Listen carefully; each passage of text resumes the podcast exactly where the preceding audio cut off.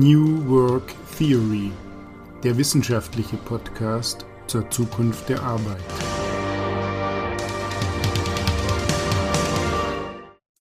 Willkommen zu einer neuen Folge unseres Podcasts New Work Theory.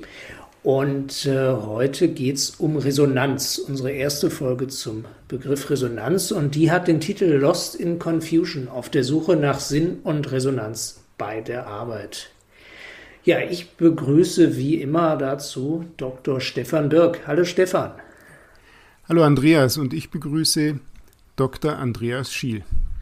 Und schon geht's los. Und wie üblich mit einer Eingangsthese. Ja, in unserer unübersichtlichen und durch viele technische Hilfsmittel, örtliche Distanz, unklare Zuständigkeiten, kulturelle Barrieren geprägten Arbeitswelt, also in diesem ganzen Wust, in dem wir uns heute im 21. Jahrhundert bewegen, da verlieren wir immer mehr den Kontakt äh, zu den Inhalten unserer Arbeit und damit auch den Sinn also wir verlieren dieses Gefühl dafür, irgendwie äh, mit unserer Arbeit noch direkt zu tun zu haben und ja, finden uns eigentlich in so einer gewissen Konfusion, so einer Verwirrung wieder. Das ist die These, die ich heute mitgebracht habe und äh, damit können wir mal arbeiten. Aber mich, mir stellt sich natürlich da erstmal die Frage, über wen wir da eigentlich sprechen. Ja, eigentlich über alle. Also nur in unterschiedlichem Maße. Äh, wieso? Es gibt ja viele Arbeiten, ich glaube, da ist äh, keine Diskussion drüber, die im Prinzip immer schon sehr sinnbefreit waren. Ähm, also da kann man ja jetzt nicht in der aktuellen Diskussion davon sprechen, dass die jetzt gerade ihren Sinn verloren hätten. Also ich denke da an klassische Fließbandarbeit, einfachste Dienstleistungen. Gerade solche Arbeiten sollten ja in einer etwas entwickelteren Ökonomie ähm, tendenziell weniger werden. Automatisierung als Stichwort, ähm, künstliche Intelligenz natürlich in Zukunft im Falle von mhm. Verwaltungsarbeiten. Heißt jetzt dein Befund, dass auch bei sogenannten Wissensarbeitern, also die, die etwas tiefgehendere, schwierigere, komplexere Aufgaben haben, die Sinnkrise ausgebrochen ist?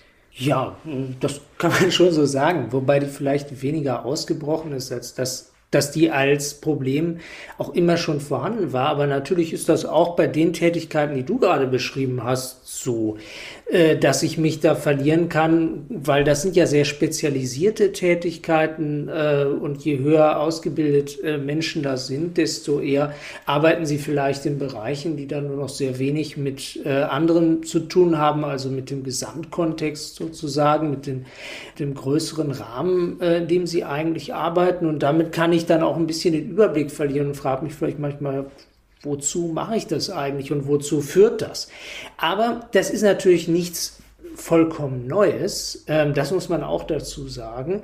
Es ist nur ein Phänomen, das immer wieder spürbar wird und heute vielleicht noch mal vermehrt. Aber das ist eigentlich ein uraltes Problem und das ist bekannt geworden, wenn wir jetzt mal wieder aus einer sozialwissenschaftlichen, arbeitssoziologischen Sicht draufschauen, wie wir das hier öfter machen, unter dem Begriff Entfremdung der dir ja auch sicherlich vertraut ist. Ne? Also das ist ja so ein äh, soziologischer Begriff, mit dem man ganz gern diesen Zusammenhang beschreibt, dass Menschen äh, insbesondere in ihrer Arbeit, aber auch sonst in ihrer Lebenspraxis im Grunde genommen äh, so ein bisschen den Kontakt zu sich selbst verloren haben, ja, aber auch zu, zum Umfeld, zu, zur Welt, zu Mitmenschen und sich da äh, nicht mehr so recht wiederfinden und eigentlich so ein bisschen, ja, wenig lebendig, gesund vor sich, vor sich hin leben und nur bestimmten abstrakten Routinen folgen. Wenn ich da mal ganz kurz dazwischen gehen darf, warum reden wir gerade heute da so verstärkt drüber? Warum ist der Sinn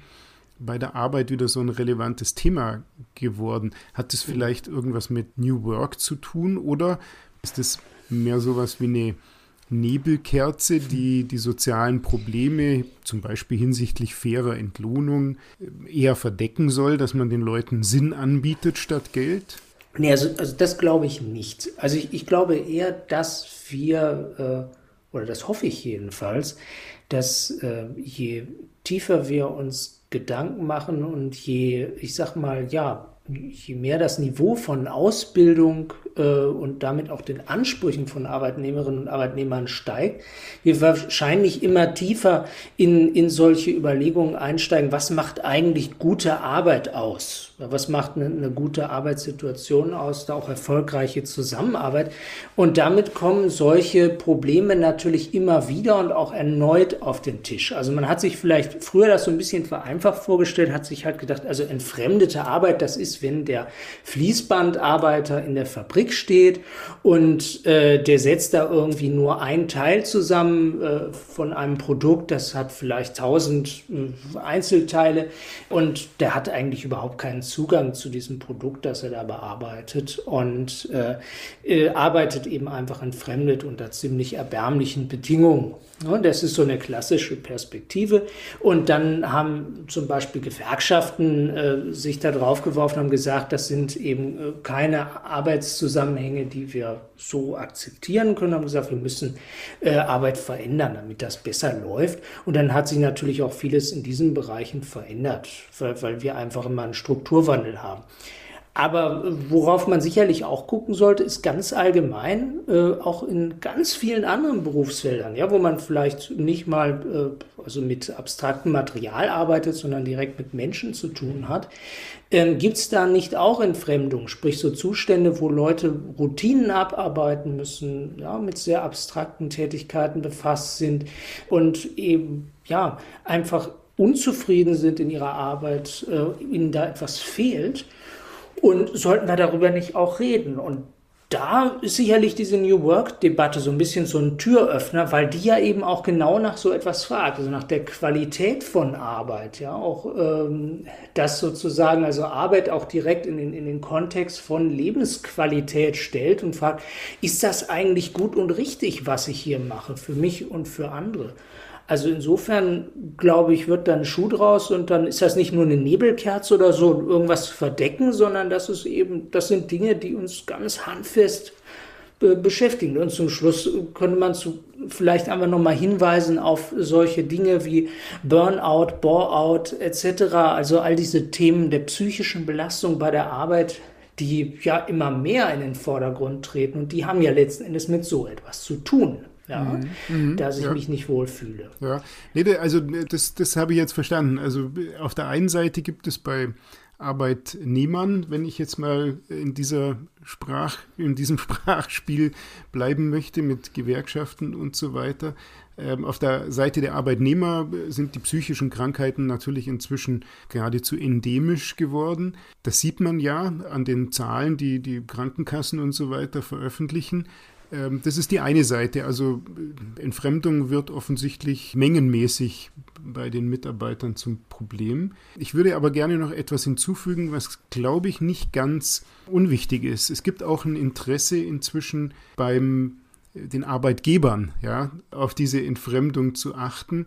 Und zwar hat man ja in, den, in der Arbeitswelt von heute in den Berufen, die jetzt definitiv nicht automatisierbar sind oder durch künstliche Intelligenz ersetzt werden kann, immer das Problem, dass man, wenn man die optimale Ausnutzung dieser Arbeitskraft möchte, ja den ganzen Menschen braucht. Also die volle Motivation, den, äh, die, die volle Kreativität, die in einem äh, ganz normalen, schlichten 60er Jahre Arbeitsverhältnis vielleicht gar nicht so gefordert war, weil da hat man Anweisungen bekommen, die musste man dann ausführen, auch im, im, im, im höheren Managementbereich. Und da war das Thema Kreativität und, und, und voller Einsatz und 24 Stunden an die Firma denken und so weiter noch nicht so etabliert. Da hat es also noch nach den normalen Regeln funktioniert. Aber heutzutage braucht man ja, um erfolgreich zu sein, ähm, gerade in den, in den High-Performance-Berufen, ja den ganzen Menschen. Und den ganzen Menschen kriegt man eben nicht, wenn man dem nicht eine Sinnkomponente hinzufügt der Arbeit. Also da kann man irgendwann nicht mehr mit Geld motivieren und so weiter, sondern da braucht es dann eben einen übergeordneten Sinn. Und da insofern, glaube ich, ist es schon auch ein Aspekt, dass man sagt, Sinn ersetzt ein Stück weit oder ergänzt, würde man vielleicht sagen, ein Stück weit das Motiv Geld verdienen und Auskommen mit seinem äh, Erwerbseinkommen und so weiter. Ganz kriegt man den Menschen eben nur, wenn er wirklich begeistert ist. Ja, ja, das, das kann man so sagen. Das ist natürlich, da, da muss man dann aufpassen. Da können wir gleich mal noch mal ein bisschen drauf schauen, äh, wie äh, oberflächlich oder eben differenziert man dieses Thema angeht. Weil, ne, wenn du jetzt, wie du das so schön sagtest, wenn ich jetzt sozusagen aus der Perspektive des Kapitalisten schaue, der einfach nur äh, seine Leute zum Arbeiten bringen will, dann kann ich da natürlich auch äh, in, in, so eine Richtung äh, gehen, dass ich im Grunde genommen sage, ja, irgendwie, irgendwie müssen die Leute doch wieder Spaß an ihrer Arbeit haben. Irgendwie muss das, muss das laufen und was kann ich denn da machen? Da muss ich irgendwie, muss ich denen so ein Gefühl von Sinn geben, da muss ich ihnen helfen, da muss ich sie motivieren, wie man immer so schön sagt. Und äh, die, die spannende Frage, die man sich halt, wenn man da so ein bisschen tiefer rangeht, und das wollen wir heute machen, gleich jetzt auch mit den Thesen von, von dem Soziologen Hartmut Rosa. Also spannend wird das eben dadurch, wenn ich mich frage, was ist denn das eigentlich für ein Phänomen, diese Entfremdung? Und wie kommt es dazu, dass Menschen sich äh, nicht wohlfühlen in ihrer Arbeit, mit ihrer Arbeit? Und was genau ähm, könnte sich da, müsste sich da ändern, äh, damit das äh, wieder der Fall ist.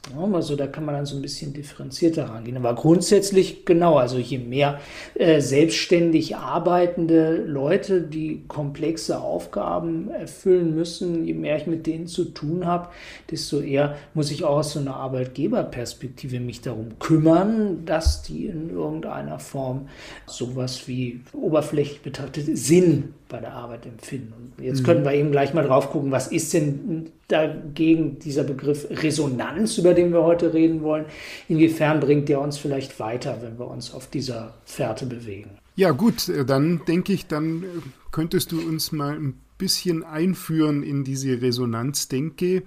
Was versteht denn Rosa jetzt tatsächlich unter Resonanz? Ja, also wir versuchen es mal. Wir müssen das wahrscheinlich noch über ein paar Folgen so ein bisschen entfalten, weil das ist wirklich ein relativ anspruchsvolles Konzept.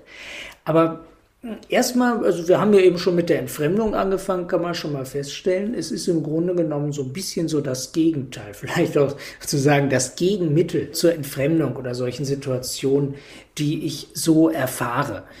Also Resonanz ist, äh, sagt Rosa, so, so ein bisschen äh, das Gefühl, ja, zum Beispiel von einer Verbundenheit. Er sagt, es geht da um eine Beziehung. Er sagt manchmal auch um ein äh, Frage-Antwort-Verhältnis.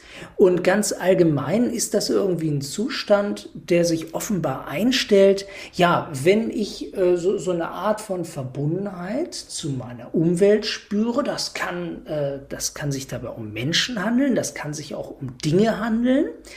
Ein Gefühl, das sich einstellt, ja, äh, wenn ich zum Beispiel äh, ja, in einem direkten Kontakt zu, zu Arbeitsmaterialien stehe, äh, mit denen ich zu tun habe, oder wenn ich eben mit Menschen in einer bestimmten äh, Weise kommuniziere, umgehe, eben gerade äh, eines nicht ist, nämlich entfremdet in den Sinne von, die sagen mir nichts, da kommt nichts zurück, da spüre ich nichts, äh, sondern wenn ich da irgendwie so eine Art lebendigen Draht zur Welt habe. Also das kann man erstmal so ganz im groben festhalten, äh, was Resonanz sein soll. Das bleibt natürlich noch ein bisschen vage, oder? Klar, aber Resonanz ist ja auch im intuitiven Verständnis her durchaus äh, nachvollziehbar. Also da schwingt etwas mit, ja, das ich vielleicht gar nicht direkt berühre, wenn man so möchte. Also da hat man nicht so den direkten Zugriff drauf, auf dieses Mitschwingen. Ist das, ist das ein richtiges Verständnis von Resonanz von meiner Seite? Ja, sicherlich. Also ich, ich versuche das vielleicht erstmal ähm, noch mal ein bisschen und mich der Sache anzunähern, das geht eigentlich immer am besten, äh, wenn man so ein bisschen beschreibt, was ist das eigentlich nicht. Also bei jedem komplexeren Begriff, so müssen wir letzten Endes auch immer arbeiten, müssen wir so ein bisschen durch Negationen klar machen, was ist denn eigentlich der gesuchte Begriff nicht. Und wenn man sich das mal anguckt, da macht Rosa da, da einige Angebote, um das äh, zu beschreiben. Ähm, also zum Beispiel mh, hm, findet man bei ihm ganz schön definiert, Resonanz ist keine Echo, sondern eine Antwortbeziehung. So, und da könnte man sich jetzt erstmal ranmachen. Was würde denn das bedeuten? Da können wir jetzt nämlich mal direkt an ein praktisches Beispiel gehen, um das ein bisschen deutlicher zu machen. Also wenn ich zum Beispiel mit einem Team arbeite und angenommen, ich bin da jetzt die Führungskraft und ich gebe dann immer irgendwie eine Order aus, ja, und dann, dann sage ich den Leuten so, jetzt macht er heute mal Folgendes. Äh, und die sagen, geben mir dann einfach zurück, ja, alles klar, Boss, angekommen, machen wir. Das wäre Echo, ja. Ne? Ich gebe denen irgendwie eine Anweisung, die sagen mir, super Chef, verstanden, wird gemacht. Eine Antwortbeziehung wäre halt was ganz anderes, nämlich da würde ich vielleicht erstmal fragend offen an die Leute rangehen und sagen, was sind denn eigentlich was steht denn heute an? Äh, was habt ihr euch denn für folgendes Problem äh, für Lösungen überlegt oder welche Ansätze verfolgt ihr denn da? Aha, mh, interessant. Und dann antworten, dann einigen wir uns vielleicht auf eine Gestaltung des Tages, der auch dadurch geprägt ist, ja durch die Perspektiven und äh, die Antworten der anderen, mit denen ich da zu tun habe. Also einmal so Resonanz, nicht Echo, sondern Antwortbeziehung. Also da merkt man schon, ne, da ist irgendwie ein lebendiger Kontakt da, da ist irgendwie so ein Draht zwischen den Leuten, die sich untereinander äh, verständigen und direkt miteinander in Kontakt treten und nicht so ein, mhm. so ein lebloses ähm, Gehorsams- äh, oder Befehlsverhältnis hier. Mhm. Naja, das hat ja auch schon einen, einen gewissen äh, Effekt auf denjenigen, der in dem Team arbeitet, ob er jetzt als ähm, Projektleiter arbeitet oder nur als Mitarbeiter. Es macht ja einfach, und ich äh, werte das jetzt schon positiv jetzt in dem Fall, es macht aus der eigenen Erfahrung heraus natürlich viel mehr Spaß, in einem Team zu arbeiten, wo man diese Antwortbeziehung hat, wo sich was rührt, wo sich was bewegt, wo Leute mitmachen, wo Leute was einbringen, als eben was zu sagen und dann macht es einfach jemand. Also diese, diese Echo-Beziehung. Also ich würde Gen hier genau. schon sagen, hier sieht man, Resonanz hat eine positive Konnotation für mich. Ja, also das ist das jetzt so auf einer, auf einer zwischenmenschlichen, sozialen Ebene. Und da kann man das auch sehr schön, kann man es vielleicht am plastischen machen. Er sagt dann auch noch, Resonanz setzt voraus, dass beide Seiten mit eigener Stimme sprechen. Das würde das hier bedeuten. Also ich habe eben nicht nur den Chef, der irgendwie den Ton angibt und die anderen, die können den nachäffen, die können irgendwie äh, zeigen, dass sie verstanden haben, was sie jetzt tun sollen, äh, sondern die sind, die kommen eben auch drin vor. Ne? Die haben auch eine Stimme, die haben eine ganz eigene Wertigkeit. Und dann sagt er noch Resonanz impliziert ein Moment konstitutiver Unverfügbarkeit. Das ist jetzt mal wieder so ein richtig schöner Soziologen- oder Philosophensprech. Aber was will das sagen? Das ist nämlich ganz zentral. Konstitutive Unverfügbarkeit. Damit ist hier gemeint, ich kann eben gerade nicht, ja, einen Menschen oder auch ein Ding instrumentell, manipulativ behandeln. Also hat nicht den vollen Zugriff auf jemanden oder auf etwas. Ne? Also das entzieht sich mir irgendwie. Und ich bin darauf angewiesen, dass da eben eine Antwort, eine eigenständige Reaktion zurückkommt. Das finde ich ein sehr, sehr spannendes Moment, weil das heißt im Grunde genommen, das ist genau das Gegenteil von diesem entfremdeten, vielleicht auch komplett oder fast komplett automatisiertem Arbeiten, ne? wo ich eigentlich schon gar kein Gespür mehr dafür habe, was passiert da eigentlich auf der anderen Seite und wo das eigentlich auch nur ganz totes Material ist äh, oder eben auch wirklich ein, ein, Mensch oder eine Gruppe von Menschen, äh, die mir gar nicht richtig antwortet, sondern es ist eben gerade das Gegenteil. Ne? Da kann ich auch Überraschungen erleben. Also ich bin darauf angewiesen, dass von der anderen Seite irgendwie was zurückkommt. Ja? Mhm, das ist hier mhm. gemeint mit konstitutiver Unverfügbarkeit. Ähm, mhm. und, und das ist eben das Spannende, da würden jetzt viele von uns vielleicht sagen, also ich bin selbst auch manchmal so ein Kontrollfreak. Ja, wie, wieso, was soll denn daran toll sein? Unverfügbarkeit, ne? Fragt sich ja vielleicht auch äh, die eine oder andere Führungskraft, die zuhört, das ist auch blöd. Also, ne, dann, dann habe ich ja niemanden und nichts mehr im Griff. Aber das ist gerade der Witz, da sagt Rosa, ja, das ist die Voraussetzung für Resonanz. Und Resonanz brauchst du letzten Endes jetzt mal ganz platt runtergebrochen, um glücklich zu sein, ja, um, um dich letzten Endes wohlzufühlen. Ähm, das ist so ein, ja, das ist so ein Punkt, da kann man dann so ein bisschen tiefer einsteigen vielleicht und sich fragen, was ist denn das und warum ist das interessant? Ja, also das, das war das, was ich vorhin meinte mit dieser ähm, nicht direkten Zugriff sozusagen. Also ich ja. kann nicht an einem Rädchen drehen und dann macht das Team genau so, wie ich mir das vorstelle. Also dieses, was du sagst, mhm. manipulative ja. Verhältnis, dass ich also das Resonanz als Sozialtechnologie benutze, ja, ähm, indem ich einfach bestimmte Maßnahmen ergreife oder bestimmte Worte benutze, um die Resonanz zu erzeugen, die dann automatisch genau so, wie ich mir das vorstelle, zurückzukommen. Es ist eben nicht so, dass man da direkt drauf zugreifen kann.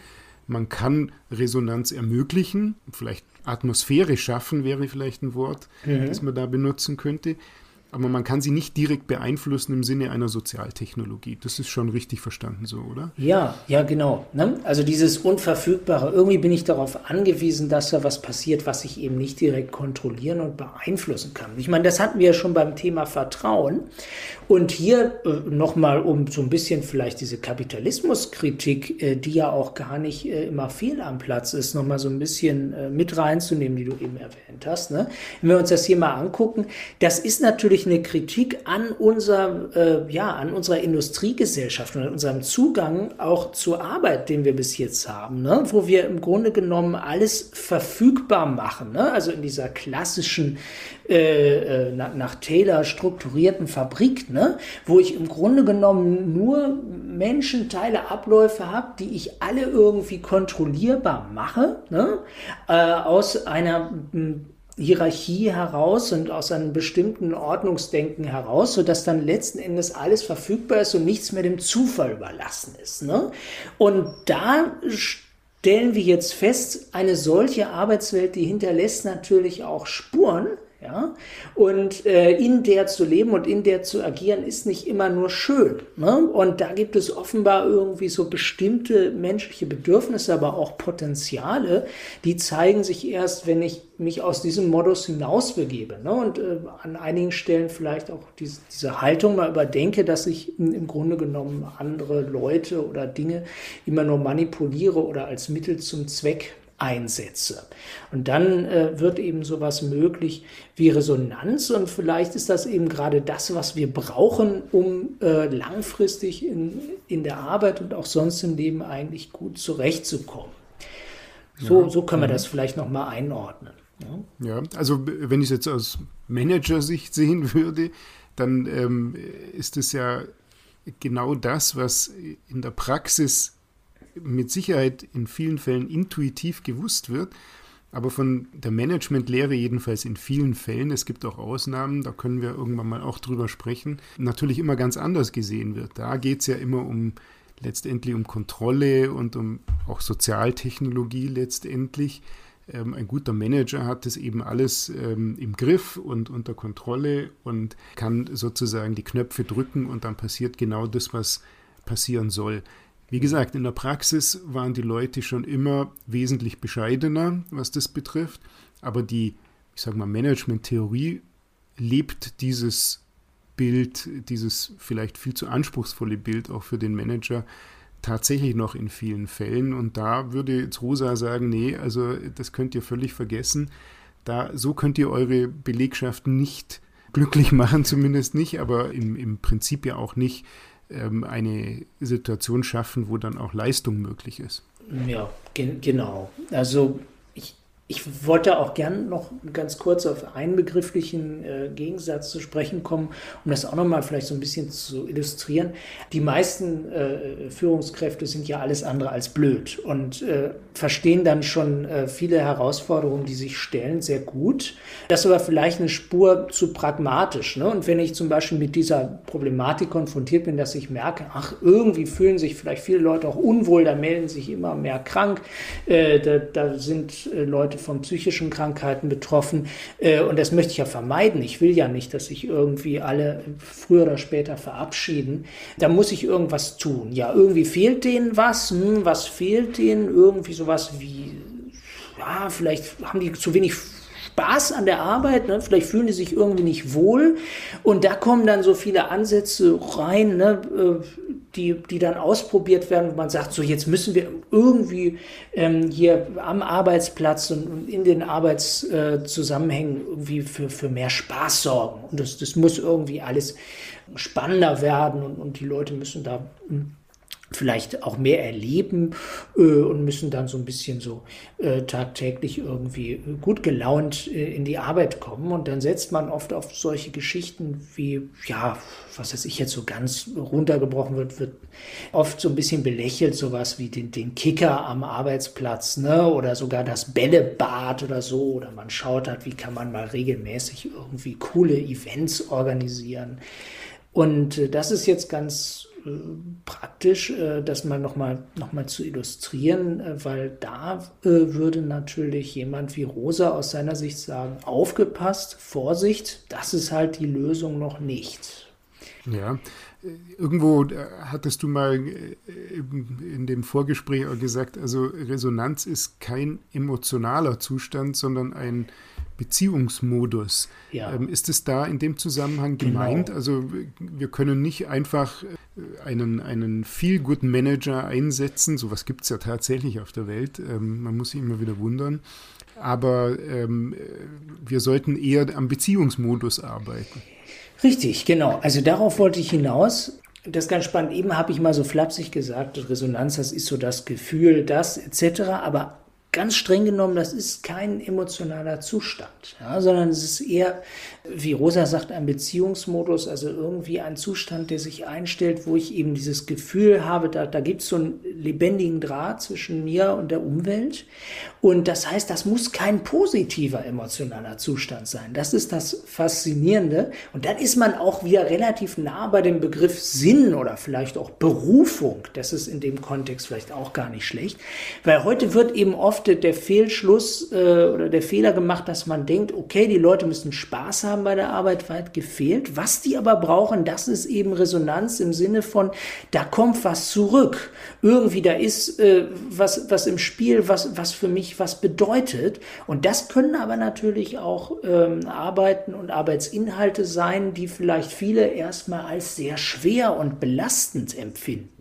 Also vielleicht kann ich zum Beispiel als Bestatter sehr, sehr viel Resonanz empfinden, weil ich da einfach merke, da bin ich in, in einem direkten, lebendigen Austausch mit den Angehörigen und ich erfahre da ja eben sehr viel Resonanz und ähm, fühle mich wohl in einer gerade nicht entfremdeten Arbeit, ne? obwohl ich da vielleicht wenig Spaß habe.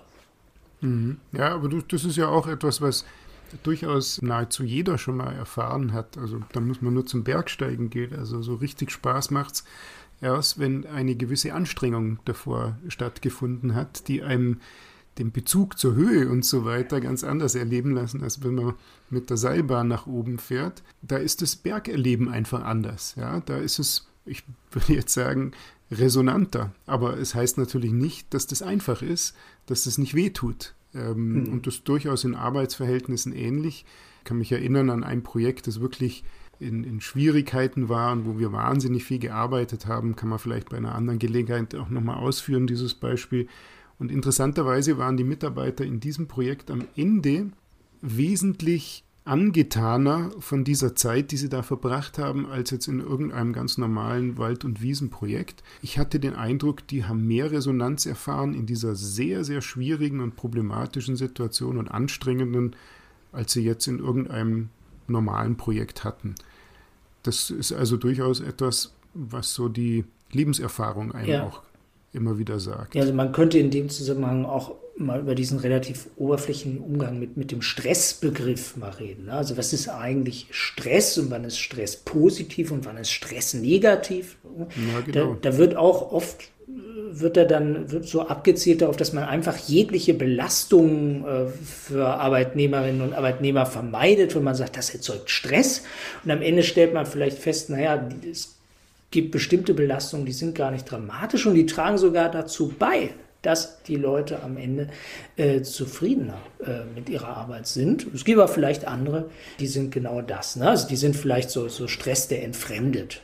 Ja, naja, also das sind, das sind schon Sachen, die man, die man wirklich sehr praktisch sich vorstellen kann. Resonanz ist also, wenn man äh, das jetzt von meiner Seite nochmal rückblickend zusammenfassen darf, Resonanz ist jetzt also nicht eben so ein mordsesoterisches ähm, und, und komplexes Instrument eines Soziologen, sondern das, da können wir intuitiv schon relativ oft die etwas analytischeren Ausführungen von Rosa an die Wirklichkeit, die man selber erlebt, binden. Das scheint also ein relativ praktisches Ding ja. zu sein, diese Resonanz. Genau, das, das kann man sicherlich sagen. Also es hat halt, es hat natürlich so zwei Seiten. Ne? Also esoterisch ist es tatsächlich in dem landläufigen Sinne, wie wir normalerweise darüber reden, gar nicht. Das ist eben das, das Erfreuliche. Und deswegen äh, haben wir das ja auch ausgesucht hier, ne? weil, das, weil das wirklich ein sehr wissenschaftlicher Zugang ist. Und es ist schon anspruchsvoll, aber das Tolle ist eben, dass wir dadurch so eine, so eine tiefen äh, Schicht erreichen und wirklich eine sehr differenzierte Perspektive auf die Dinge werfen können. Und, aber du hast recht, an manchen äh, Stellen ist es auch sehr schnell intuitiv zu erfassen. Aber das Spannende ist eben, ne, also es reden ja alle über Sinn jetzt mittlerweile, weil das, wie wir ja eben so ein bisschen andiskutiert haben, einfach sich auch aufdrängt in unserer Epoche. Aber die Frage ist halt, wie gehen wir damit um? Und da ist dieser, dieser Resonanzbegriff und der denkerische Ansatz von Hartmut Rosa, der ist da, glaube ich, wirklich sehr, sehr hilfreich. Aber wir werden nicht umhin kommen, das in ein paar weiteren Folgen noch äh, weiter zu entfalten und dann auch praktisch noch mal nahbarer zu machen, äh, weil das äh, so sicherlich doch schon schon auch ein ganz schön komplexes äh, Konzept noch ist, das einige Fallen auch mitbringt. Ja, ich will vielleicht sozusagen mein persönliches Fazit noch mal kurz damit auch verbinden. Das Thema Resonanz muss noch aus verschiedensten Perspektiven beleuchtet werden. Wir haben beispielsweise jetzt, ohne darüber lange vorher nachgedacht zu haben, immer Beispiele der menschlichen Zusammenarbeit gebracht. Es gibt aber natürlich auch gelungene Resonanzbeziehungen zu Dingen. Das haben wir jetzt nicht thematisiert, mhm. sollten wir vielleicht äh, in einer der folgenden Folgen durchaus auch noch ergänzen. Ja. Äh, das, was ich sehr wichtig finde, zum Beispiel, wenn man an Handwerksberuf und so weiter denkt, ohne das jetzt weiter vertiefen zu wollen. Wichtig oder zentral für mich ist, dass Resonanz ein Instrument ist oder nicht ein Instrument, das ist ja genau gerade falsch, eben kein Instrument, sondern Resonanz ist ein, wenn man will, Zustand, den man nicht instrumentell, nicht manipulativ einsetzen kann. Also im Prinzip reden wir, wenn wir im Zusammenhang mit Führung von Unternehmen, Führung von Organisationen, Management und so weiter reden, hier über ein Konzept, das eigentlich gar nicht so richtig in diese Management-Diskussion hineinpasst, wenn man sie klassisch sieht. Das ist aber kein Fehler, sondern das ist eine sehr notwendige Ergänzung und deswegen sollten wir das ja. sehr ausführlich tun. Das ist so mein, ich würde mal sagen, kurzes Fazit was die Begrifflichkeit betrifft. Ja, genau. Also ich hätte, ich habe auch ein ähnliches vorläufiges Fazit dazu, nämlich das, das äh, Spannende an, an diesem Resonanzbegriff ist halt, dass der uns eigentlich erstmalig einen äh, wirklich sehr seriösen Zugang dazu gibt, mit einem Problem halt umzugehen, das in der Praxis eigentlich omnipräsent ist. Ne? Und das sich, glaube ich, auch wirklich augenblicklich immer weiter verstärkt. Das, was wir so eben unter dem Begriff Entfremdung ein bisschen andiskutiert haben, das ist ein Riesenproblem. Ne? Wir haben ganz viel äh, psychische Erkrankungen, die immer weiter zunehmen. Wir haben ganz viel Menschen, die unzufrieden, totunglücklich oder dann eben auch krank sind in ihrer Arbeit. Und das bringt einfach enorme Herausforderungen mit sich. Und äh, dieser Ansatz Resonanz ist einer, der erlaubt es damit sehr äh, differenziert umzugehen und könnte ganz, ganz viele auch dann am Ende sehr pragmatische Lösungen eröffnen, um Arbeit erfolgreicher, reibungsloser und äh, gesünder zu gestalten. Und das ist das Faszinierende daran und das äh, werden wir uns einfach demnächst noch mal ein bisschen anschauen in weiteren Folgen. Was kann ich damit eigentlich anfangen? Ja, also ich denke auch, für den heutigen Tag ist es, glaube ich, schon mal sehr ausführlich gewesen zur Begrifflichkeit. Weiter aus, aufbohren können wir das ja in den nächsten Folgen. Ja, so machen wir das. In dem Sinne, frohes Schaffen. Vielen Dank fürs Zuhören und bis zur nächsten Folge. Tschüss. Tschüss. Weitere Informationen über unsere Themen und das Seminarprogramm Mensch.0 findet ihr auf unserer Website www.arbeitslabor.de. New Work Theory, der wissenschaftliche Podcast zur Zukunft der Arbeit.